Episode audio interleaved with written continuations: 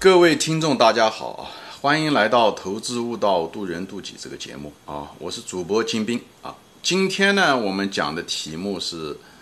这个新行业是消费者的天堂啊，是投资者的坟场啊。这个题目啊，为什么呢？啊，投资人。投入这个股市，无论是股市也好，还是当初的风险基金，就是一级市场也好，都是冲着利而去的啊，就是买这个投资这个公司，这个新的产业、新的企业，嗯，预期未来会更好，所以他才投，用现真金白银来交换所谓的股权，以后希望他的这股权能够升值，企业会壮大，最后他能够卖出更高的价钱，以获得投资上的。呃，盈利啊，但是你的愿望是很美好的啊，但是现实不是这么一回事情啊，现实其实不是这么一回事情。投资人大多数的投资人都是喜欢投资那些新兴的产业，无论是风险基金也好，还私募也好，他觉得都是未来啊，这是人的一个特点啊，人喜欢追求新奇，而且觉得发展前途空间大等等，这些喜欢听这些故事。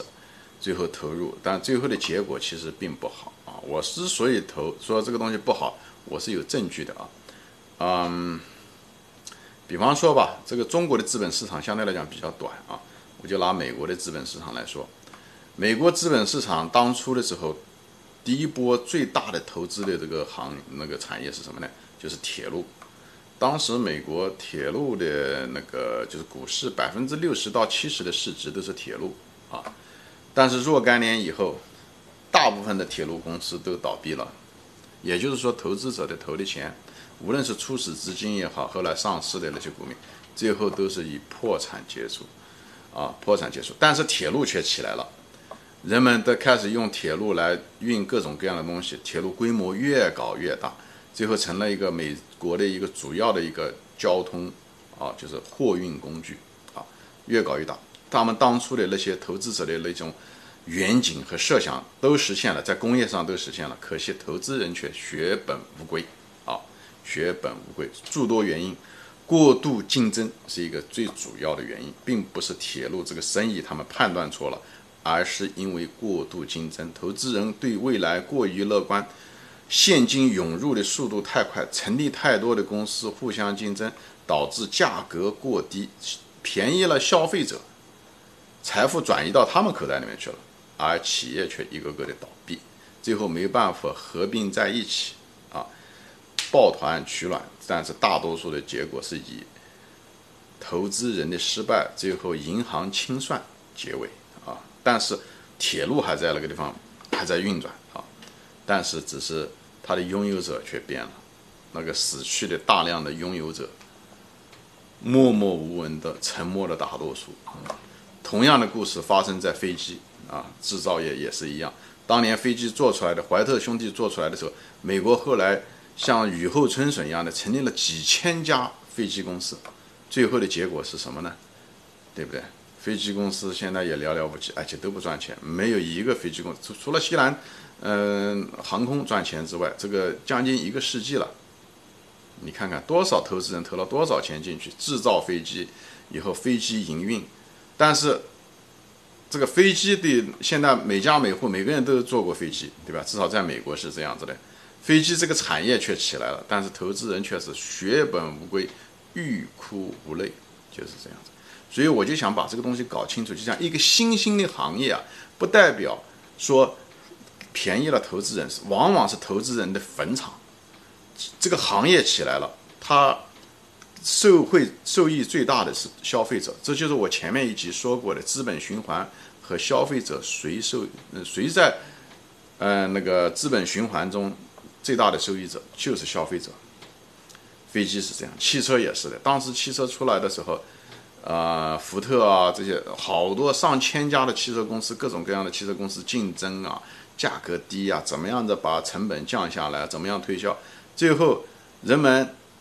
千家万户从以前是通过坐马车变成了每家都有汽车，一家有的时候几部汽车，对吧？现在在美国，哎，每个人都普遍使用了。人们当时的那些投资者愿对汽车的愿景，真的被实现了，但是大量的汽车公司在这个过程中被倒闭、过度竞争，哎，竞争不过，大量死亡，产业发展起来了，但是投资者却血本无归，一样的。这些同样的故事重复在各种各样的所谓的当年的都是都是高技术新兴产业，对吧？铁路当年也是新兴产业，飞机、汽车、电视、黑白电视、彩色电视，啊，就是液晶电视，就包括现在的液晶电，各种电视的升级换代，电脑，啊，什么以前的时候还什么无线电台都是一样，包括互联网。电商，你想一想，每年中国这几十年下来，做电商做这些东西上百万家公司，这些公司还存在吗？活下来的就那么几家，对吧？BAT，还有一些附属的一些公司，多少资金，几十万亿的资金，无论在中国和美国都投入进去了，最后能够活下来的就那么几家公司，而那个几家公司成了神话。啊，最后这些几家公司成化，不断的吸引着前仆后继的投资者来实现这个神话，就像淘金者一样的。正是因为这种神话驱动了资本市场的循环，这样子的话，不断的循环，不断的产生财富转移。有些人在中间赚了钱，但大多数人都是亏钱的。不说是血本无归吧，但大多数人是亏了钱的。正是因为这种驱动资本的驱动。推动了文明的进步，普及了受惠于大众和消费者，但是对资本者来讲是一个很糟糕的事情。这不是我说的，巴菲特怎么说的啊。他举过很多这方面的例子，我这些例子他都举过啊。所以为什么会出现这种情况？就是因为竞争过度，特别是那种行业进入门槛很低的，像互联网啊，当初的时候几个呃软件公司工程师就可以建一个网站，对吧？二十多年前。啊，但是这种一个是进入门槛低，第二个就是社社社会上面有大量的资金进入，政府首先刷了很多，印了很多钱，第二就是贫富分化导致钱财富集中在很多富人手上面，他们钱也用不掉，最后就是失业，对不对？他们就把钱就通过股票市场或者是投资进入，所以大量的资金追逐非常少的利益或者行业。就导致了进入门槛低，大量资金涌入，造成竞争过度。一旦竞争过度，什么意思啊？就是好多公司、新公司争那个饼，虽然那个饼也在不断的增大，但是那个进来的资金抢的人更多。这样的话，对单个企业、创业企业来讲是不利的，所以它的成功概率非常小。但是，一旦你成功的话，又是赢者通吃。最后，到处你的赔率很高，对吧？在股票市场，你一旦成功，像阿里巴巴、腾讯把别的都干掉了以后，它的股价就可以暴涨，因为它垄断。最后它怎么样？但这种毕竟是少，但是就是因为这种赢者通吃，赔率高，就像赢了彩票一样的那种感觉。这种东西故事性很强，老百姓很容易听懂这个，就是很愿意听这种故事，也是选择性的，对他们印象冲击很大，所以他们往往忘掉了那些。沉默的失败的大多数的案例，因为他们看不到。我有一期节目专门说过隐性和显性的作用，对吧？在这个地方，这些显性的故事出现在媒体，最后吸引大众的资金，风险基金也好，老百姓散户进入二级市场也不断的前赴后继的，啊，一级市场、二级市场不断的涌入来投资，最后造就了伟大的产业，却牺牲了资金人。所以我就说，新兴行业是消费者的天堂。投资者的坟场就在这。说这个东西是目的，就是我是想跟广大的投资人说，你不要认为一个新兴的行业，投资一个新兴的行业你可以赚钱，新兴的行业其实你赔钱的概率远远大于别的行业。这个是我想讲的啊核心啊，这是结论。这对你选股、选行业、你的投资决定是非常有用的。投资别的行业不一定让你挣钱，但是投资这种成长型的新型行业，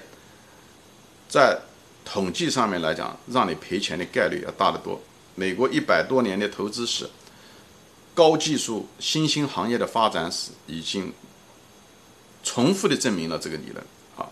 所以我就希望大家对这个东西要清醒的认识。这也就是为什么我提倡价值投资的原因所在。价值投资不完美，但是别的。方法更糟糕啊！价值投资是可以让你财富可以成功的，但是你如果投资这种新兴行业，被这种故事性媒体啊不进行深入的分析和统计数据的分析，以后盲目的按照自己拥有自己的人性想一夜暴富，